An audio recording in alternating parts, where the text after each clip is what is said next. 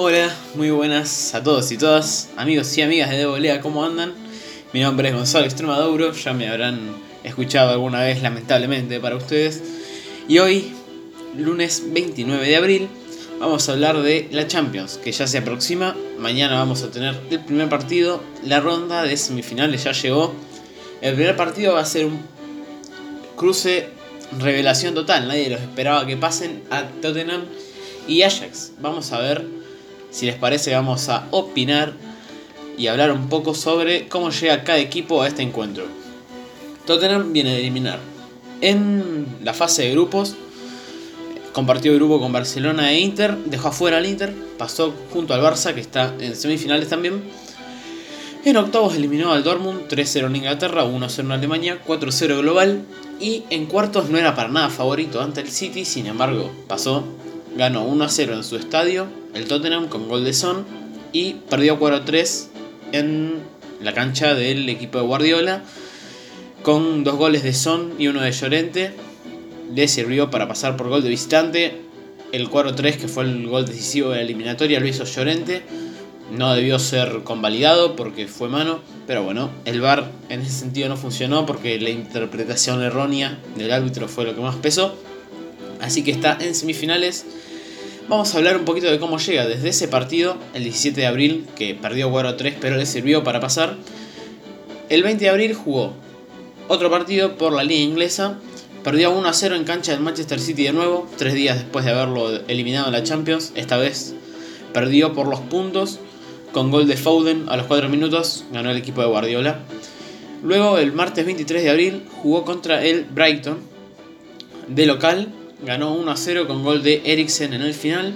Y el sábado 27 de abril, perdió 1 0 de local con el West Ham. La primera derrota que tiene en su nuevo estadio, que ya llevaba, creo que, dos partidos o tres en su nuevo estadio. La primera derrota surgió contra el West Ham este último fin de semana, que recordemos que el West Ham lo dirige el ingeniero Pellegrini. Esa derrota fue bastante importante por los puestos de Champions, ahora vamos a hablar de cómo está la tabla.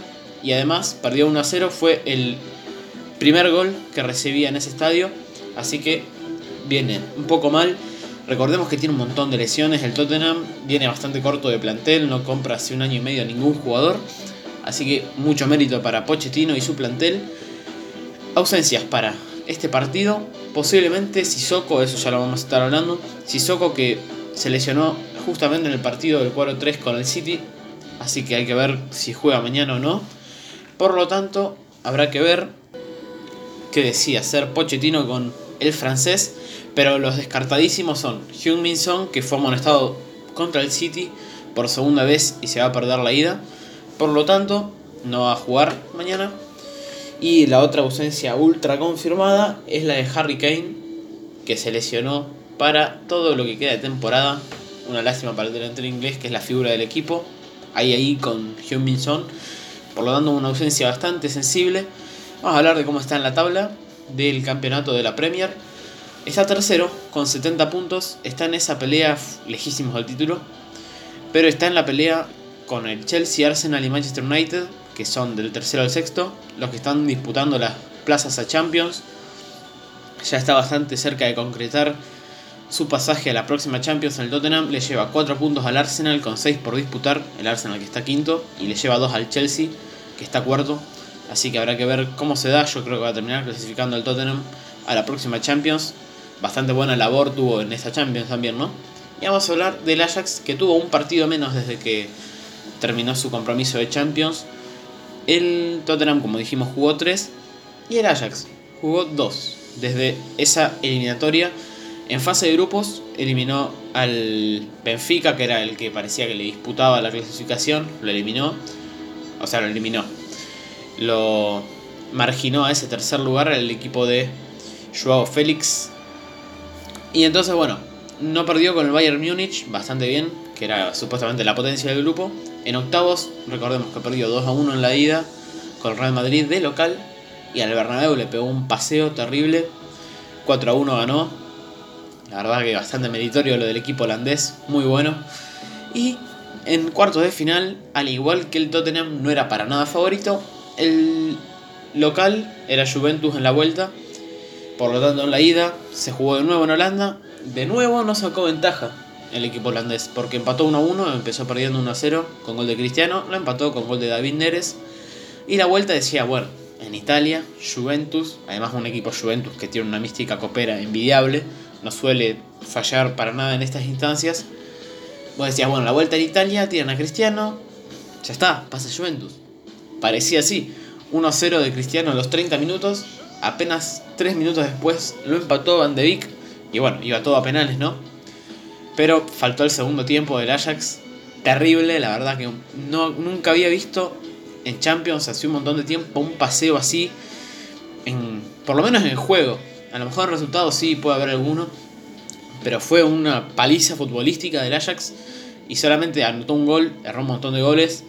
Pero ese gol de Delict de cabeza a los 65 minutos le valió el pase a semifinales. La verdad que soberbio lo del equipo. Así que habrá que ver qué hace en semifinales contra el Tottenham, que no es un equipo que vos digas que es fácil. Justamente en esta llega un poco más favorito el Ajax. Yo creo que igualmente el favorito está bastante disputado. Realmente creo que el Ajax es el favorito de la eliminatoria. Hay que ver cómo le repercute eso, digamos, esa presión. Pero bueno, por lo pronto mañana es visitante. Mañana recordemos que se juega en Londres el partido. Ah, y para redondear, bueno, el Ajax, los dos partidos que jugó desde ese encuentro contra Juventus, Groningen. Contra Ajax, 1 a 0 ganó el Ajax con gol de Klaas Jan Huntelaar, el experimentadísimo delantero. Y después le ganó 4-2 al Vitesse con uno de Ziyech, dos de Tadic y uno de Delict. Hace una semana exacta que no juega un partido, mañana se va a cumplir, así que llega bastante más descansado que el Tottenham, que jugó el sábado y encima perdió.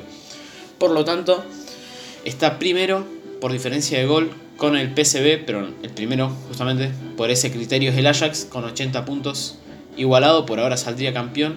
Le quedan dos fechas y el fútbol holandés, la KNVB, que es la Federación de Holanda, suspendió los encuentros de esta fecha para que el Ajax llegue descansado, dado que bueno, es un acontecimiento único después de tanto tiempo, después de casi más de 20 años para el fútbol holandés. Así que bueno, dentro de todo el país se unió para que el Ajax llegue un poco más cómodo a mañana.